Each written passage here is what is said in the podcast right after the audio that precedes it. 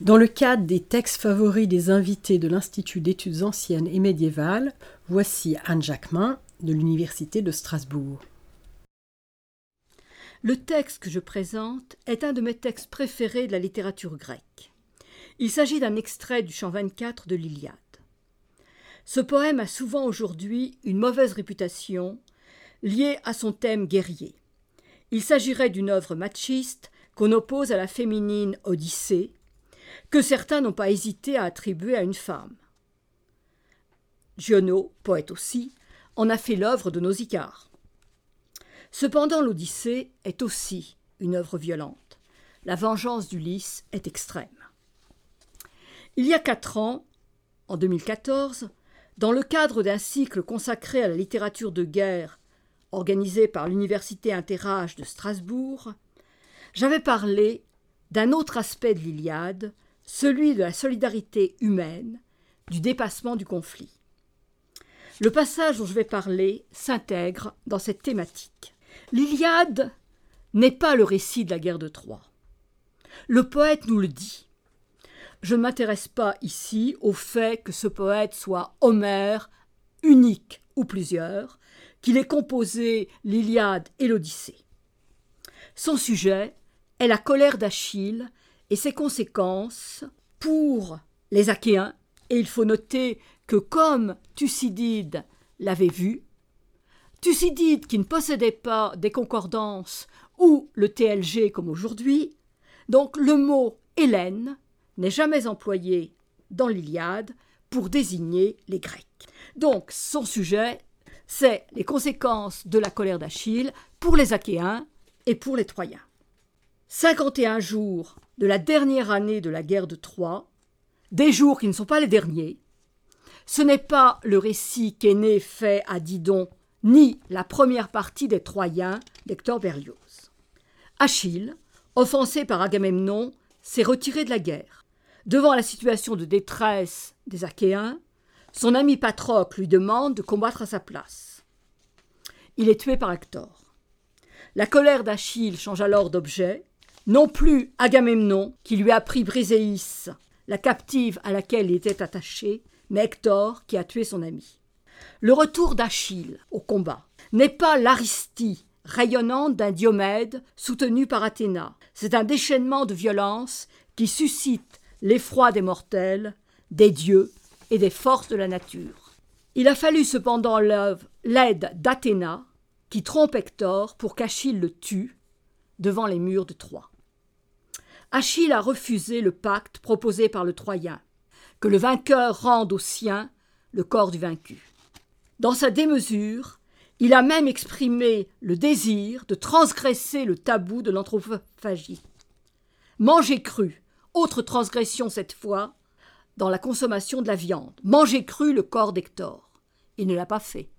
Mais il a outragé la dépouille du prince troyen en l'attachant à son char et en le traînant dans la plaine les dieux, et tout particulièrement Zeus, veillent sur le corps qui ne se corrompt pas.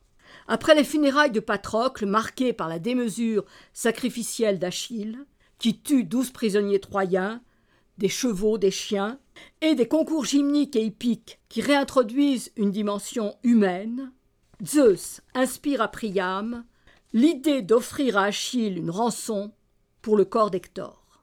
Assisté par Hermès, qui a pris forme humaine, le roi, accompagné de son héros, entre dans le camp achéen, parvient à la tente d'Achille. Il le trouve seul, achevant son repas. Priam s'arrête près d'Achille, lui embrasse les genoux et lui baise les mains. Ses mains, dit le poète, meurtrières qui lui ont tué tant de fils. La stupeur saisit Achille et les compagnons qui le servent. Priam oppose sa situation à lui qui a perdu tous ses fils, à celle de Pélée, qui a l'espoir de voir revenir son fils. Et c'est le passage que je vais lire maintenant. Il dit Et chez Achille, il fait naître un désir de pleurer sur son père. Il prend la main du vieux et doucement l'écarte. Tous deux se souviennent. L'un pleure longuement sur Hector meurtrier, tapis aux pieds d'Achille. Achille cependant pleure sur son père, sur Patrocle aussi par maman. Et leur plainte s'élève à travers la demeure. Mais le moment vient où le divin Achille a satisfait son besoin de sang. Le désir quitte son cœur et ses membres à la fois. Brusquement, il se lève. Il prend la main du vieillard, il le met debout, il s'apitoie sur ce front blanc, sur cette barbe blanche, puis prenant la parole, il dit ces mots ailés.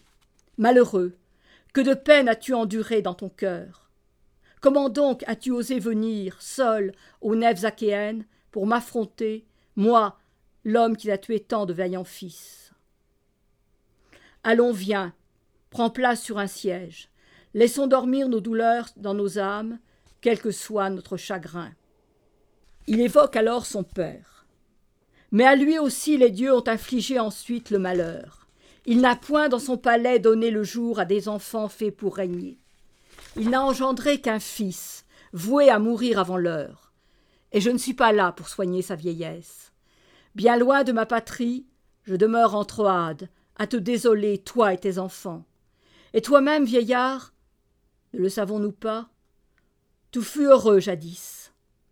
Dans tout le pays que limite, du côté de la mer, Lesbos, séjour de Macar, et plus loin la Phrygie et l'immense Hellespont, tu l'emportais sur tous par ta richesse et tes enfants.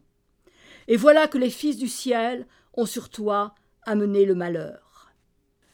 Achille rend donc à Priam le corps d'Hector, il prend la, les objets précieux que lui donne le roi, mais, et c'est important, du chariot aux bonnes roues, ils enlèvent l'immense rançon prévue pour la tête d'Hector.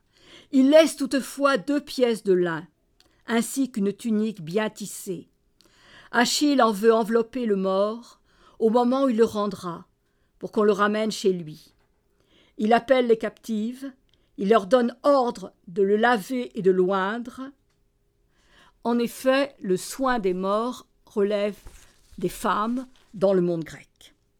Lorsque les captives l'ont lavé et oint d'huile, qu'elles l'ont enveloppé, en plus de la tunique d'une belle pièce de lin, Achille en personne le soulève et le dépose sur un lit, que ses camarades ensuite portent sur le chariot poli. Et Achille sanglote.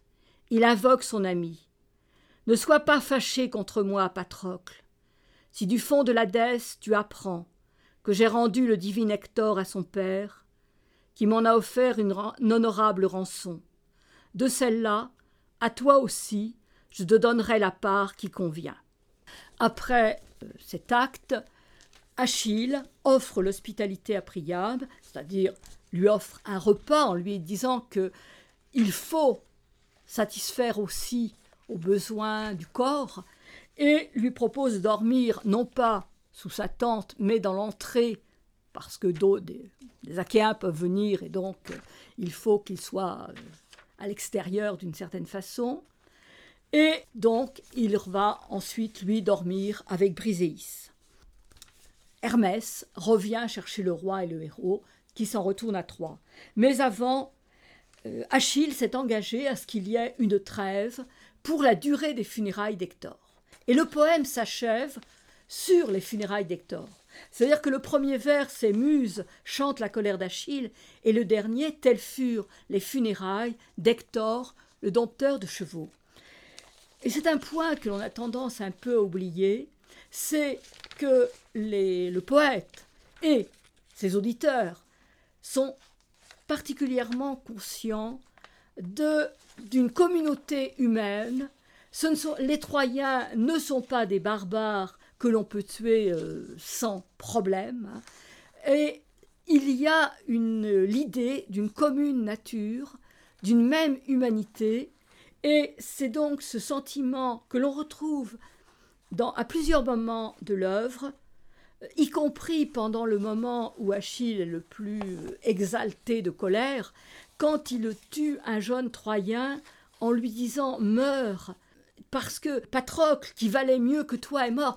Donc à ce moment-là, il a un regard pour celui qu'il tue, ce qui est assez curieux, même dans cette, dans cette scène euh, tout à fait euh, folle, parce qu'il y a de cela.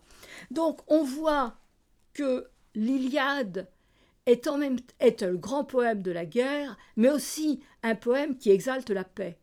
Et c'est justement parce que tous sont conscients de la valeur de la paix qu'ils sont capables d'aller d'une certaine façon à la rencontre les uns des autres. Et c'est la raison pour laquelle j'ai choisi ce texte.